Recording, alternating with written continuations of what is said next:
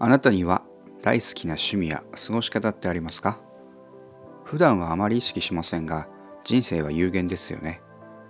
限られた時間の中でできるだけ多くの幸せな時間を送れたら素敵なことです。自分の大好きなことをやって過ごすのはとても幸せですよね。一番の理想は一日の大半を過ごすお仕事。仕事を大好きになれると幸せに過ごせる時間が多くなります。今の時代いろんな働き方があるので好きなことを仕事にすることもできるようになってきましたむしろこれからの時代は心の底から好きって思える仕事についている人々の方が世の中の人々に届けられる幸せも大きく成功するんではと思いますあなたの好きをいっぱい増やしていってみてくださいね。